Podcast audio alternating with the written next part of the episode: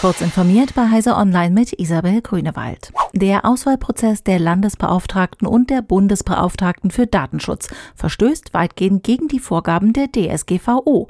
Zu diesem Schluss kommt ein aktuelles Gutachten des Netzwerks Datenschutz. Laut DSGVO müssten diese Führungspersonen über die erforderliche Qualifikation, Erfahrung und Sachkunde insbesondere im Bereich des Schutzes personenbezogener Daten verfügen.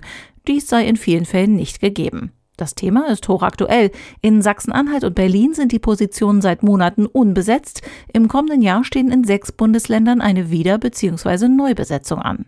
Als Fazit stellt das Gutachten fest, dass die Transparenz idealerweise über eine Ausschreibung hergestellt werden könne, die gesetzlich festgeschrieben werden sollte. Die weithin verbreitete politische Praxis des Ausklüngelns in Hinterzimmern müsse beendet werden. Eine US-Sammelklage von mehreren Entwicklern, die Apples App Store-Monopol aufbrechen wollten, ist in erster Instanz gescheitert. Die Kläger seien nicht in der Lage gewesen, den relevanten Markt zu definieren und könnten so auch keinen Schaden durch Apples angebliche Wettbewerbsverletzungen geltend machen, erläutert der Richter in der Urteilsbegründung. Die Entwickler hatten Apple vorgeworfen, mit seiner Entscheidungsgewalt über iOS-Apps gegen Wettbewerbsrecht zu verstoßen.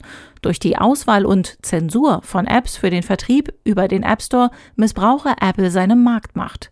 Die Kläger haben angekündigt, in Berufung zu gehen. Der Regen kommt früher als gedacht. Irgendwann in 30 bis 60 Jahren wird es über der Nordpolarregion mehr regnen als schneien. Das ist Jahrzehnte früher als bisher angenommen. Zu diesem besorgniserregenden Ergebnis kommen Forscher der kanadischen University Manitoba und des Nationalen Schnee- und Eisdatenzentrums der USA. Selbst wenn die globale Erwärmung unter der 1,5 Grad Grenze bleibt, ändert sich an dieser Tendenz wohl nichts mehr. Die NASA hat an drei Unternehmen Aufträge zur Entwicklung einer Raumstation vergeben, die einmal der ISS nachfolgen soll. Insgesamt geht es dabei in dieser Phase der Projekte um rund 416 Millionen US-Dollar für Blue Origin von Jeff Bezos, Northrop Grumman und Nanoracks.